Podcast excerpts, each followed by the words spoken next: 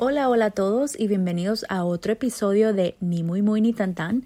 Muchísimas gracias por todo el feedback que me han dado y por toda la gente que me ha escrito sobre, sobre las cosas que han escuchado y cómo se identifican. De verdad que no saben lo que significa para mí um, saber que, que, alguien me escucha y que, y bueno, que les gusta el contenido que, del que hemos estado hablando últimamente como les comenté, creo que en el primer episodio no quiero hacer estos uh, podcasts más largos de 10 minutos porque a mí escuchar a alguien hablando por más de 10 minutos me fastidia. So, yo asumo que la mayoría de la gente como yo también le fastidia el asunto. Solo voy a tratar de no hacerlos durar menos de 10 minutos. De no hacer. Eso no tiene sentido. Voy a tratar de que no sean de más de 10 minutos. Vale, ahí eso tiene más sentido. hablando sobre el idioma, con que dije vale, vale, a lo más de lo español. Em, quería hablar esta, en este episodio sobre los coloquialismos y las diferencias entre los españoles, el idioma o castellano, eh, que hay entre toda Latinoamérica e incluso la diferencia, el contraste con España. Tengo algunos amigos que se han ido a vivir a España y pues hombre, cuando hablo con ellos hablan súper españoles. Pero es súper normal que se nos pegue el acento de donde estamos porque el entorno, la televisión, la radio, la gente, todo habla así. y, y, para que a uno lo entiendan, uno tiene que adaptar su vocabulario. Eso es súper normal. a mí me pasó fue con el inglés. Yo vivía en Inglaterra, en el norte de Inglaterra, Newcastle, Ah, por, muchos años y el acento en Newcastle es un acento bien cerrado, bien fuerte. Y cuando me mudé para los Estados Unidos, pues nadie, nadie me entendía en los Estados Unidos. Yo podía estar hablando inglés, perfectamente, pero no me entendían y de hecho mucha gente me preguntó que si yo era de Australia con el acento de Newcastle. So, puede pasar, no nada más en español, pero en inglés y me imagino que sí en francés, en portugués, en italiano, en cualquiera de los idiomas. Pero eso hace más difícil, lo hace más difícil para la gente que no es hispanoparlante poder aprender el, español, porque alguien que está aprendiendo español, o sea, que es, muy difícil porque hay muchas maneras de decir algo y puede que estés diciendo algo que dentro del contexto o fuera de contexto, eh, dependiendo del país de habla hispana en el que estés, significa una cosa totalmente diferente. Y eso me parece que es lo más confuso que puede haber en el planeta para alguien que está empezando, que está intentando aprender el idioma. cuando yo vivía en Newcastle, que tenía como, no cuántos años, eso fue muchos años atrás, hace muchos años atrás, uh, Em, yo daba tutorías de español y una vez me tocó darle tutoría a una muchacha que era de la China. Ella em, estaba intentando aprender español y bueno, yo la estaba tutoreando. El problema es que todos los libros que ella tenía eh, para aprender español eran con un español basado en el español de España. So, teníamos problemas porque, por ejemplo, yo decía la nevera y en el libro decía el frigorífico y la muchacha estaba toda enredada, pobrecita, mi chinita. So, eso es, un, es, algo que, nos tenemos que acostumbrar cuando, vamos a vivir a otro país de habla hispana, que mucha gente no piensa que va a ser un problema. Mucha gente piensa, ah, yo me voy para Perú, me voy para Chile, me voy para Argentina y pues allá hablan español, so, no va a tener ningún problema. Pero cuando llegas allá, te encuentras con que tus coloquialismos um, y tu slang venezolano no te sirve para nada porque no te entienden y te encuentras con que quizás estás en, en el, no sé, en la oficina, en el centro, en donde estés y um, alguien te hable y te quedas como que plop. Y este que me dijo, y te está hablando en perfecto español, pero está usando los colocalismos del, del, del área. Y, y puede ser un poco frustrante, porque uno piensa, bueno, pero si yo hablo español, es mi primer idioma, ¿por qué no los puedo entender? Pero simplemente demuestra la riqueza de la cultura y del hispano hablo parlante y demuestra de que aunque te vayas a un país de habla hispana, igual hay algunas cosas a las que te tienes que adaptar, hay algunas cosas las que tienes que aprender de nuevo desde cero. Em, no importa em, si te vas a un país, así sea Japón, la China, Australia, Perú, Venezuela, eh, donde estés.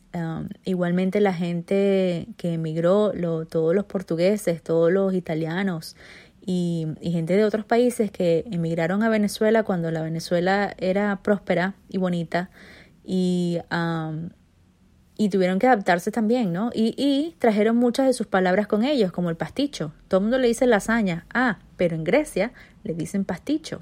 Ah, so, hay muchas cosas que, que en nuestro vocabulario venezolano que son adaptaciones de la gente que vino fuera del país y, y, y se convirtieron en parte de la cultura. Y igualmente, en muchas partes del vocabulario de los otros países hispanoparlantes son adaptaciones de otras palabras, ya sea de los aborígenes que estaban ahí o de la gente que emigró cuando la guerra mundial y todo el cuento, bla, bla, bla. So, somos una cultura hecha de miles de culturas y somos sumamente ricos y es, es hermoso. A mí me parece que es muy bonito, pero puede ser problemático sobre todo para la gente, como hemos estado hablando en todos los otros podcasts, hay gente que le, que le cuesta un poco más acostumbrarse que otra. Estoy diciendo mucho am, lo siento. I am so sorry. Ya me he dado cuenta que he dicho am como tres veces, muletillas. Por lo menos no estoy diciendo so, ¿ok? So. Uh, ahí vamos otra vez. I'm so sorry. So. um, ¿Sabes qué? Debería ser un podcast, un episodio completo sobre muletillas. ¿Por qué no me cuentan? Envíenme por um, Facebook o Instagram o por Twitter o por donde sea cuáles son las muletillas que ustedes tienen al hablar y a ver si ustedes se dan cuenta cuando están hablando que las tienen o no. Porque yo creo que uno no se da cuenta cuando uno está hablando con otra gente. Uno nada más se da cuenta cuando uno está hablando solo con el micrófono y te empiezas a escuchar más y te empiezas a dar cuenta, ¿y por qué he dicho esa cosa como 10 veces ya? Ya estoy fastidiosa, eso sí. Este, so, sí, porfa, envíenme sus mensajes de cuáles son sus muletillas y vamos a hacer una encuesta a ver cuáles muletillas tenemos más los, los, los, venezolanos y los que no estamos ya tan venezolanos porque tenemos muchos muchos años fuera del país. Quiero escuchar sus muletillas. Dices am, dices este, dices o sea. ¿Qué dices? Yo obviamente digo so y am, porque lo he dicho como mil veces. Anyway, me estoy descarriendo del tema. Eh, el idioma. Eso sí, tenemos muchas diferencias en el idioma. Y no quiero, no, ni, ni empezar con los, cuentos que tengo con los españoles. Cuando yo me mudé cuando estaba más joven, que estaba en Newcastle, y iba a la universidad, conocí muchos estudiantes internacionales de Erasmus de España y, oh my God, era tan difícil entenderlos y después empecé a trabajar en un restaurante español porque no, si todo el mundo habla español, dale, chévere, vamos a trabajar aquí. Y hay más de una vez que me decían cosas que, yo no sabía de qué me estaban hablando. Una vez el manager me dijo, hombre, ve y te coges al mocho y lo pasas por la puerta. What?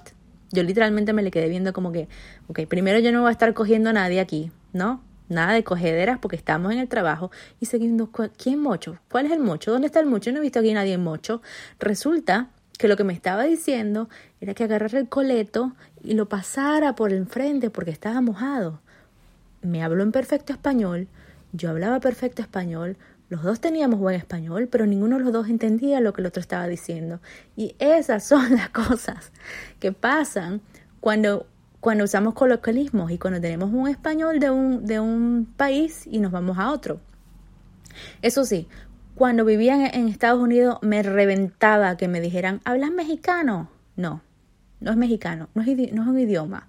El decir el, el, mexicano, el venezolano, el peruano, el, donde sea guano, eh, no es un idioma, son coloquialismos del español que están centralizados, localizados geográficamente y culturalmente, pero no es un idioma, porque uno no habla mexicano, uno habla español, uno no habla venezolano, uno habla español con un acento y con coloquialismos de ese país. Así que bueno, este podcast de Ni muy muy ni tanta culmina con esto. Envíeme tus muletillas y tus mejores cuentos de veces que no te has podido entender con otra gente que habla español. Sé que a mi gente en Miami, a muchos le ha pasado con los, con los, eh, con los cubanos que también dicen cada cosa, con el llámame para atrás. y, y, sé que a muchos nos ha pasado. So, quiero escuchar las historias que tienen y, bueno, y compartamos un poco más sobre este mundo loco que es vivir en el exterior. Muchas gracias por escucharme y los veo, entre comillas, los veo el próximo lunes. Bye.